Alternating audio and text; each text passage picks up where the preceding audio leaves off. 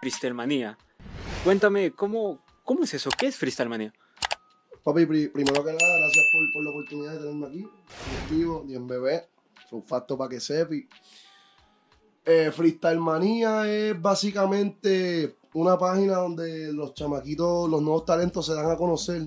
Y yo creo que la mayoría de, de, Latinoamérica conoce Freestyle Manía. De ahí salió Lugar, de ahí salió Omi de Oro, de ahí salió Mickey Woods, John Z, esto, Pailita, que es de Chile, hay ¿entiendes? No, no, solamente es Puerto Rico, todos los países tienen, tienen personas que han salido de la página.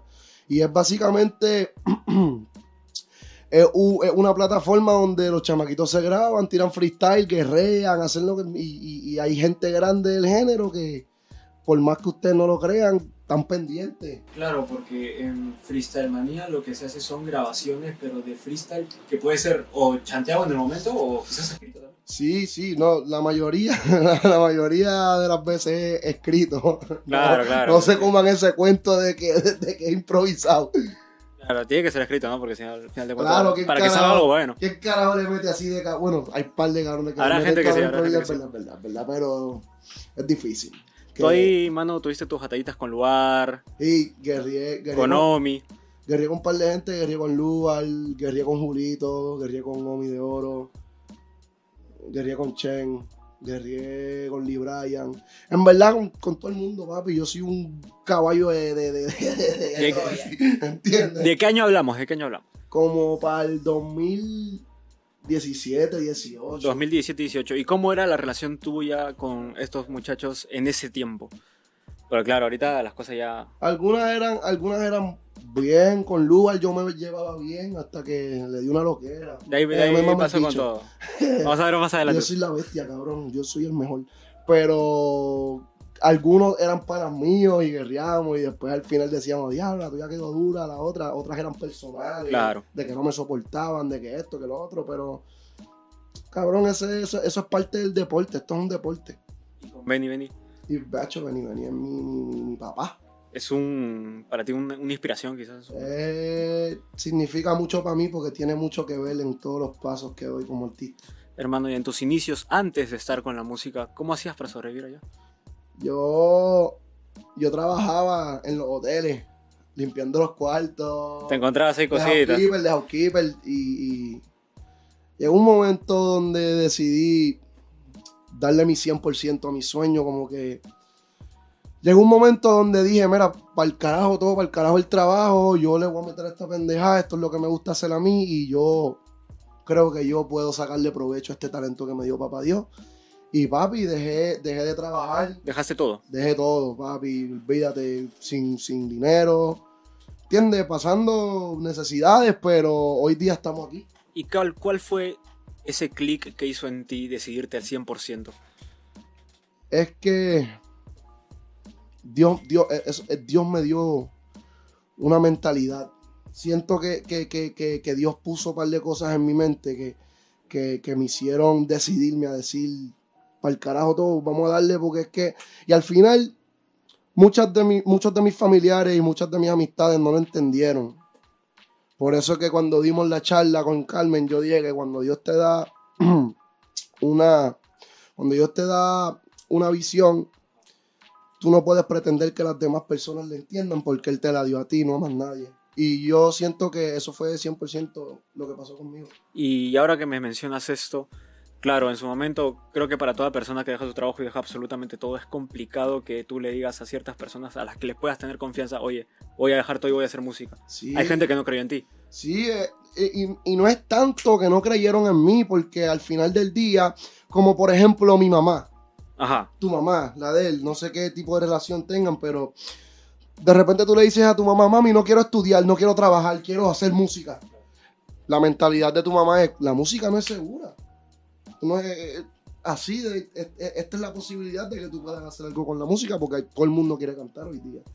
Y la mayoría de mis familiares lo que querían era que yo terminara mis estudios, que yo fuera a trabajar, que yo asegurara mi futuro. Pero yo tenía algo que me decía que yo iba a asegurar mi futuro haciendo lo que a mí me gusta. Yo soy, yo estoy bien opuesto a ser clavo del Estado o, eh, ni que clavo, esclavo. La mayoría de las personas trabajan 8 horas al día, 12 horas al día. De llegas a tu casa, no tienes ni tiempo para pasar con tu familia. Ya te fuiste a las 8, regresaste a las 8 de la noche, le metiste 12 horas trabajando, llegas explotado. Te duermes frente. Duermes mañana, te levantas a las 8, una rutina bien cabrona y yo no quería eso para mi vida. Yo quiero que el día que yo tenga una familia, yo quiero poder estar, aunque ser artista también es un poco complicado, pero el tiempo que yo le quiera dedicar a mi familia, yo quiero poder estar allí con ellos, quiero poder ver a mi hijo crecer, yo quiero tener tiempo para hacer cosas que no pudiese hacer si estuviese trabajando. De 2017 en adelante tú estuviste full ahí con Freestyle Manía. 2017 hasta el 2021 que firmé con, con Gold Star Con, Music. con Goldstar. Sí. ¿Cómo fue tu firma con Goldstar? Chacho. Pues lo que pasa es que yo tenía 19 años, Muy joven, era joven y el- es el desespero. Por eso es que cada que yo un chamaquito, yo siempre digo como que no se desesperen porque de repente te va a llegar una oportunidad, pero quién sabe si en un año o dos te llegan 14 nuevas. Y yo cogí mi primera opción y por coger esa primera opción perdí un par de oportunidades. Y no estoy diciendo que me fue mal en Goltar, simplemente que no era un lugar donde yo me sentía 100% cómodo. Eh, Como por ejemplo mi creatividad. Yo soy una persona que yo creo, yo voy al estudio, yo escribo mis canciones, yo, yo, a mí me gusta vestirme, este, eh, ¿me entiendes? Este Claro. es mi estilo, a, a mí me gusta vestirme como me gusta, como me gusta, como, como- ¿sabes? No me gusta que nadie joda con mi forma de vestirme, con mi forma de cantar, quiero ser yo. Y eso era una de las cosas que en Goltal no entendía. Yo, para salir de Goltal, cuando salí de Goltal, fue, duré con ellos filmado casi un año y medio. Y había una persona de aquí, de, de- de nosotros, de Flow Factory, que se llama Ex The Professor. La mayoría de las personas lo conocen, es nuestro A&R, el productor. Y pues él- tenía unos chamaquitos que se llamaban JHB y Criba, y ellos sacaron una pista por YouTube. Y yo hice una canción con esa pista. Y por milagro de Dios apareció en el feed de Instagram del profesor y lo vio y dijo, coño, este chamaquito tiene talento, déjame conocerlo. Él preguntó, le preguntó a su vecino, Nai, que si me conocía. Y para que tú veas cómo trabaja Dios, Nai me conocía. Nai era, Ya, ya era. ¿entiendes? Y Nai le dijo, sí, ese chamaquito es la bestia, que esto, que lo otro, que acá, que acá. Le dio mi número, lo conocí al profesor. Tuve como tres meses conociendo al profesor y un día estoy en mi casa acostado y me entra una llamada de FaceTime. Y yo cuando entra la llamada, yo digo, coño, este, este cabrón nunca me llama por FaceTime. ¿Qué, qué ¿Te carajo? sorprendió? Digo, ¿qué, qué carajo ¿Qué fue? será? Claro. Cuando cojo el teléfono, era Arcángel. Arcángel, el mismo Arcángel, sí. Cojo el teléfono, era Arcángel y me dice, ah, que vente, baja para el estudio. Así, de la nada. De la nada, como que, dímelo, vi, que qué, está, ¿cómo estás? Bien, y tú, ah, ah, me gusta esto, bu, bu, bu, ok, baja para el estudio. Vaya. Fui al estudio. Eh, pasó ese día, trabajé con ellos. Segundo día, ven al estudio. Seguí trabajando. El tercer día, ven al estudio. Cuarto día, ven al estudio. Estuve como siete días corridos en el estudio con ellos. Y nada, papi, esa gente me, me cogió cariño y hoy día pertenezco a una de las compañías más importantes en el género urbano, Flow Factory. Esa fue, digamos, tu primera, tu primera toma de contacto con, con Arcángel. Sí, y de ver, así, esa fue mi historia de, de cómo salí de, de, de Goltal. Arcángel, Arcángel eh, se fijó en mí. Y al principio Goltal no quería ceder. Disculpa que no te terminé de responder la pregunta. Y nada, duré, duré, duré como un año con Arcángel. Eh, y llegó un día donde Cholo se cansó y dijo, está bien, dale, voy a ceder. Y hoy día estoy aquí. O sea, tú estabas yendo con Arcángel mientras seguías firmado con, con Golsa. Bueno, curiosa forma de, de poder desligarse. Es como feo, ¿no? Porque de repente cumples una de las metas que tú siempre has querido y no puedes decirle nada a nadie, tiene que ser todo oculto, como que no esto, que esto, que aquello, una perse. Y se lo pedí tanto y tanto a Dios que por favor me diera la oportunidad de, de poder salir de allá para yo hacer lo que realmente quería y me la dio. ¿Qué se dio cuenta Arcángel en ti para decir, ok, te vamos a firmar ahorita? Porque yo soy el mejor. Ay, ay, así. Yo soy el duro, cabrón.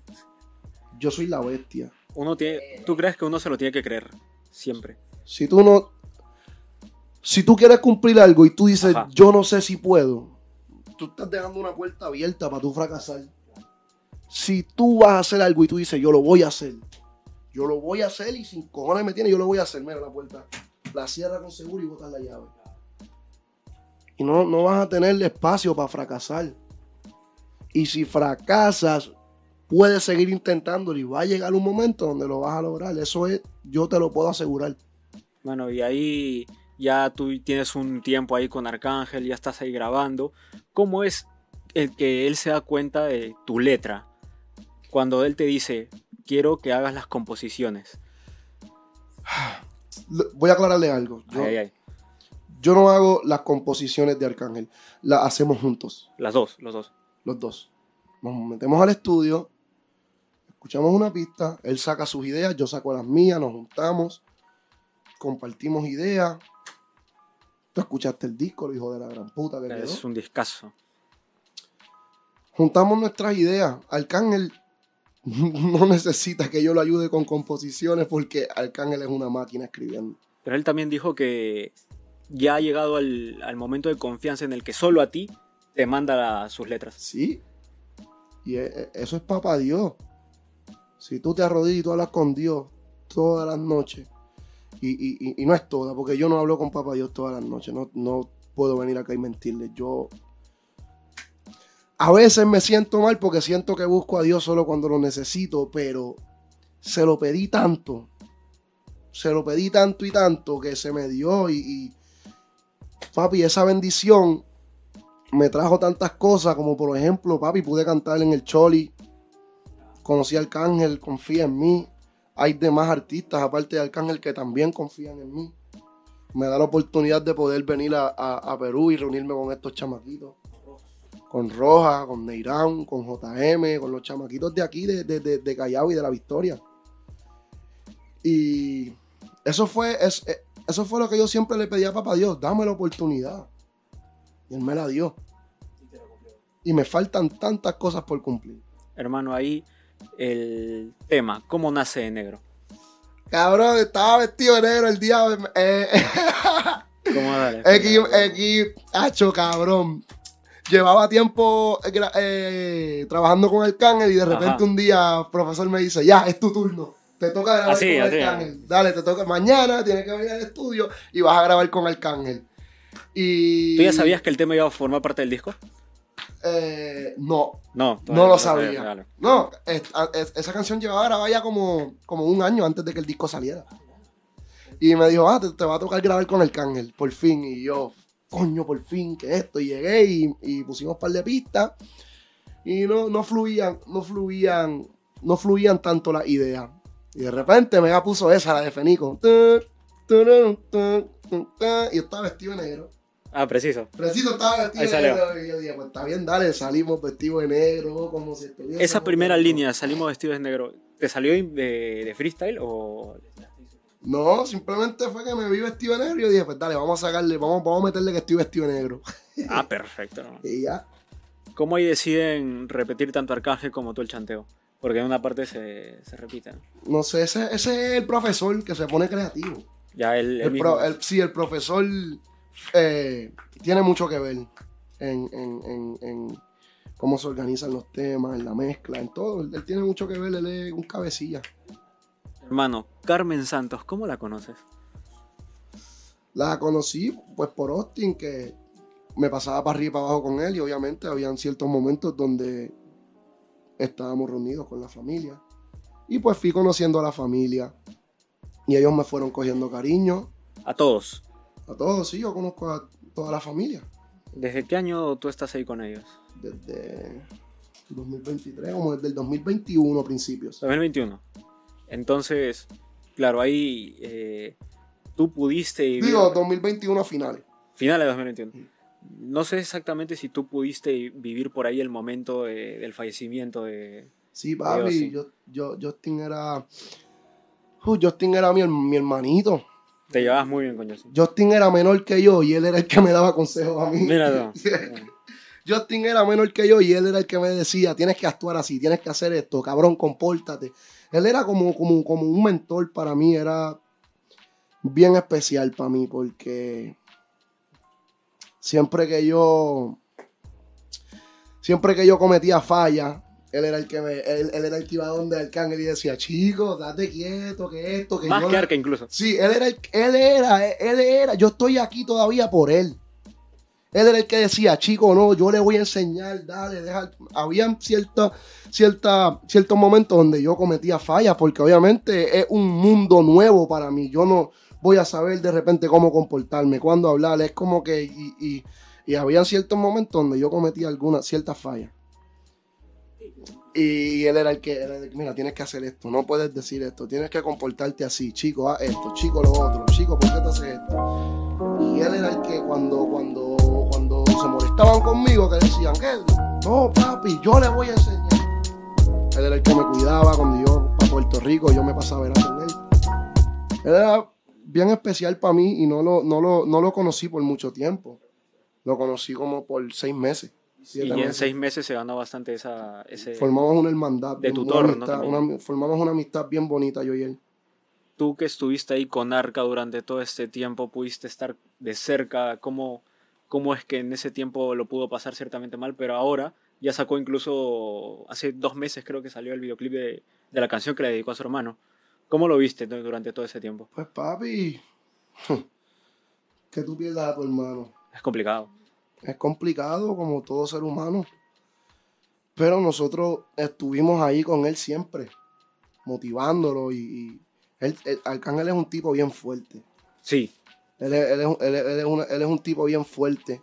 Él, no, él, él- él- él sabía el dolor que él tenía, pero él nunca, nunca quitarse o, o- o- o caer en una depresión tan fea donde ya no puedes controlar tus emociones. Nunca fue una, una opción para él. claro, porque en su canción dice que si ni bien ya no iba a ser lo mismo, pero él iba a seguir por él, por su hermano. La mayoría, todo, la mayoría no, todo. Todo lo que hacemos es dedicado a Justin. Todo. ¿Cómo fue para ti componer en el estudio con Arca? Pa, durísimo, cabrón. Somos dos. Somos dos cabecillas en el estudio. ¿Cómo es que se dice aquí fuertes. cuando tú le metes bien cabrón? ¿Cómo es que se dice en Irán? Un duro. No, un duro, no, un. Lo está pensando, lo está- estamos No, con Irán tú eres el que sabe, cabrón. Dos duros, ¿cómo dos duros? Como que cuando tú le metes, tú eres un. Tú eres un hijo de puta. Tú lo que eres un chorro cante cabrón, es lo que eres, tú, cabrón. Un chorro de Papi, somos unos duros y, y tenemos una. Tenemos una química. Yo y Arcángel en el estudio, bien cabrona. Que él dice algo y yo digo otra cosa. Y él dice algo y yo digo otra. Y él dice algo cabrón y yo trato de superar lo que él dijo. Y entonces, ah, este cabrón quiere, pues él trata de superar lo que O yo sea, dije. para ustedes es como una, como una especie de riña sana que se tratan de picar sí, entre ustedes, eh, pero eh, para sí, sacarlo sí, mejor. Sí. Y hacemos lo- y creamos cosas cabronas en el estudio. Hermano, ¿y con Eladio cómo fue? Eh, yo, yo conocí a Eladio. A Chile, voy a decir algo que no, le, que, no le, que no le he dicho a nadie. Cuando fuimos al estudio con Eladio, cuando fuimos al estudio con Eladio, le- eh, Eladio estaba escuchando todas las canciones. Y de repente, por las que tenía, de repente, esto ponen de negro. Ah, justo con el negro. Era, era porque le estábamos poniendo las canciones para que él escogiera Claro, en cuál se quería montar. Cabrón le empezó a tararear a la de negro. Empezó- justo ahí. Sí, escuchó de negro y trató de, empezó como a montar algo. Y después de repente escuchó la de Papá, la de, la de Papá Noel. Y como dice, estás más perdido que el perro de Eladio. Como ya la- esa canción Ahí- ahí pues esa fue la que él escogió. Pero, pero él, le- él, él le comenzó a tararear la de negro. Ah, yo, puñeta, eso es. Y, y después cuando, cuando dijo Papá Noel, yo dije, sí, a la madre, puñeta. Y llegó. Pero no importa. Dios me va a dar muchas más oportunidades. Y yo sé que algún día voy a poder grabar con todas las personas que han mirado. Hermano, tú también ahí tuviste varias opciones y varias grabaciones con Dímelo Flow, man, ¿no? ¿Cómo- No, no, no, todavía no he tenido grabaciones con Dímelo Flow. Pero estás ahí con... Pero es una persona que respeto mucho, admiro y le tengo ¿Cómo mucho es ser como persona? Papi, de verdad, la persona más genuina. hay dos personas en el género urbano que yo siempre he dicho, aparte de Arcángel, que son los más genuinos. Y dímelo, Flow y Casper Mágico me dan un trato tan cabrón, me dan un cariño y unas vibras positivas tan y tan cabronas que, pacho, cualquier cosa que ellos necesiten, yo siempre voy a estar dispuesto a hacerlo. Hermano, tú te sueles juntar con gente que es bastante real a tus creencias también. Y a lo que tú consideras que tiene que ser una persona, ¿no? Porque, claro, Arcángel, Dímelo, todos ellos son personas muy reales. Sí, Incluso para sus letras. para todo. Tan y tan reales que cuando yo cometo fallas, en vez de ellos molestarse y, y decirlo por ahí como que, ah, este cabrón está, ellos me jalan aparte y me dicen, papi, no puedes hacer esto. Te lo dicen a me la lo cara. dicen a mí a la cara, no puedes hacer esto. ¿Sabes por qué? Porque si yo fuera otra persona, yo voy y le cuento de esto a todo el mundo y te daño el nombre y hablo mal de ti. Pero como yo te quiero, como yo quiero verte bien, yo te voy a decir las cosas que tú haces. El que te quiere te lo dice. Sí, señor. Ay, ay, ay. Hermano, tú ahí ya pudiste estar en los siete conciertos de, de Arcángel en Puerto Rico. ¿Cómo fue tu experiencia durante toda esa gente? Es bien bonito para mí porque es mi, eh, de donde yo crecí, mi gente. Y es bien, bien especial para mí porque fui muchas veces al Choliseo como espectador para ver a las demás artistas, sentándome atrás en el carajo viejo Arriba. para poder verlo. Y de repente yo poder estar en el escenario es cabrón para mí, porque me recuerdo de todas las veces que fui como espectador. ¿Y cómo fue el estar ahí, tener a Arca al costado, ver a toda la gente? Bonito. Poniendo tu nombre, ¿no? Algo, algo que, que- que- que va a estar tatuado en mi corazón por siempre. Es una experiencia inolvidable para ti. Sí, señor. Única. Hermano, tú vienes a Perú ¿cómo? Gabriel y, y- y Gabriel le presentó a, a Rojas, Rojas que, Rojas estaba allá. Ajá. a Carmen. Y le hablaron a Carmen de lo que querían hacer, su visión. Y a Carmen le gustó tanto y tanto que Carmen estuvo llamándome casi todos los días. Mira, nos vamos para Perú. Antes, desde mucho antes de- de- del, del Choliseo.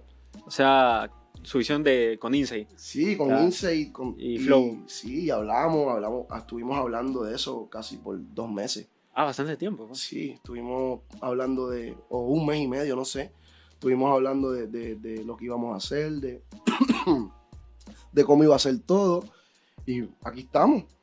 Hermanito, ¿cómo, ya que llegaste acá, ¿cómo viste a la gente? El recibimiento, hermano. Me encanta. Nunca he sentido tanto cariño de las personas. Acá en Perú escuchamos mucha, mucho, mucha música. De repente, de repente, en Puerto Rico, no te vas a conseguir tanto personas que te van a esperar en el aeropuerto, que te van a hacer pintas, que te van a llevar regalos, porque yo siento que nosotros somos bien orgullosos. somos, Bastante de ustedes. Eh, de repente salir del país y ver personas, esperarte en el aeropuerto, pedirte consejos, decirte que te admiran, llevar, hacernos pintas, pedirnos fotos. Eh, eh, eh, primero, para mí, Carmen debe estar acostumbrada, obviamente. Yo, esto es nuevo para mí. Es cabrón. Papi, como, como dije del Choli, es algo que va a estar tatuado en mi corazón por siempre. hermano, vimos unas historias en las que estuviste escuchando los temitas del señor que tenemos acá tirado en Irán. Papi, el mejor. Para mí es mi favorito de ese chamaquito. Y Le mete duro, ¿ah? Le mete le duro. mete cabrón, las vibras que transmite, la energía que tiene, su talento. Es un chamaquito muy brillante. Ajá. Porque, en mi opinión personal, Estás porque yo enrojado, lo, yo lo, yo lo veo a él y, y yo lo veo a él y yo me recuerda mucho a mí cuando tenía su edad. Ay, ay, ay. Me recuerda mucho a mí. Es- esa energía, Las ganas. las ganas, su forma de ser, que, le, que, que, que se pone a hacer chiste y le gusta hacer reír a la gente. Yo era así. Soy así. Lo que pasa es que me limito mucho porque. Claro, Pero, claro, claro. pero, papi, es un chamaquito muy brillante y yo voy a apostar a él. Ya ahí hemos visto en las historias que han ido subiendo que se viene una grabación, un- temita. Vamos a hacer par de temas. Un par, un par. un par, todos los que él quiera, todo, todo. Y de repente si tengo una idea, digo, coño, aquí cae en el app, se lo envío. Hermanito, también cuando viniste, bajaste a Monumental Music, en el Callao. Te encontraste con Michelle Soifer ahí. Sí. Salieron varias cositas. O sea, mm, Llores. estuvimos trabajando un, un tema con Sergio George eh, y con Michelle Soifer. Y vamos a hacer, vamos a hacer esa pendeja, pero la experiencia de, de haber estado ahí con ese hombre fue tan única porque nunca había, nunca había visto la música crearse así, de esa manera en la que, en Orgánica. la que él crea. ajá. No, porque él tiene un proceso muy diferente. Claro. Y es cabrón, aprendí mucho. ¿Cómo es la diferencia de él entre... Papi, él entra y él está escuchando y él dice di que, ah, vamos a escuchar, e- vamos a escuchar este tema. Escuchamos, escuchamos el tema. Y él dice, sácalo. Y lo saca. Y dice, ah, esto, ajusta el tempo. Ajustale, ponlo más rápido, ponlo esto. Dame el piano. O sea, él O sea, tiene una coge, el- visión coge el clara. piano, sí, coge el piano. Él sabía lo que él iba a hacer desde el, desde- desde el momento que él llegó. Dame el piano. Pum, se puso a tocar el piano. Ok, voy, voy adentro, grábame. Papi, unas cosas bien caronas, pegó a aplaudir, una loquera, se, grabó, se, se grabaron los aplausos del, de- de- de- del señor Sergio. Y cabrón, salió una pista bien hijueputa. Es que es el tono de Monumental Music con Sergio. pues, Es un bien- maestro, Bien papi. Latin pop, así. Un maestro, una leyenda. Hermanito, ya para entrar al- al- a la parte final, hermano, ¿qué se viene para ti? Estoy trabajando mi EP. Se viene tu EP. Eso es lo que, eso es lo que estamos trabajando. Voy a, voy a trabajar mi EP. Voy a seguir haciendo composiciones para todo el mundo. Y nada, con el favor de Dios esperemos que, que, que dé mucho de qué hablar. Hermano, ahora que hablas de, tu- de tus composiciones que vas a seguir haciéndolas, ¿cuál es el proceso que sale de tu mente al momento de tú querer componer algo? Eh, me gusta mucho que, que las personas puedan, cuando, me, cuando hago temas comerciales, desamores, eh, eh, canciones tristes, me gusta mucho que, que- la persona que me está escuchando pueda conectarse conmigo a través de mi música, que pueda sentirse identificado. Trato mucho de que las personas puedan sentirse identificadas con mis canciones.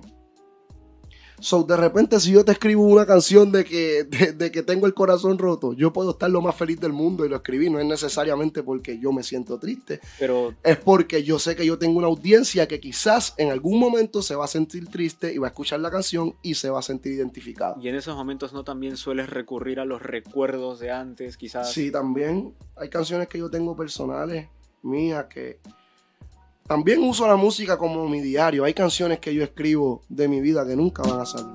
Una terapia quizás para ti. Una terapia para mí que, que yo uso para desahogarme. No soy muy bueno con las palabras. Estoy Mira, aprendiendo. Mira qué coincidencia que digas eso, ¿no? Justo que eres tú el que compone. Sí, no soy bueno. em, poder hacer un podcast me costó tanto. Ajá. Porque me preguntaban cosas y me trancaba. Ya lo que digo. Ah, ok, ok, ok, te entiendo.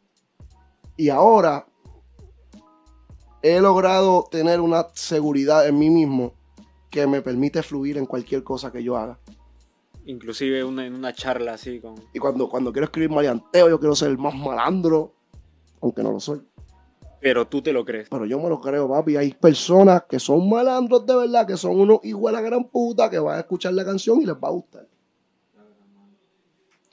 Y nada, ese es mi proceso de componer.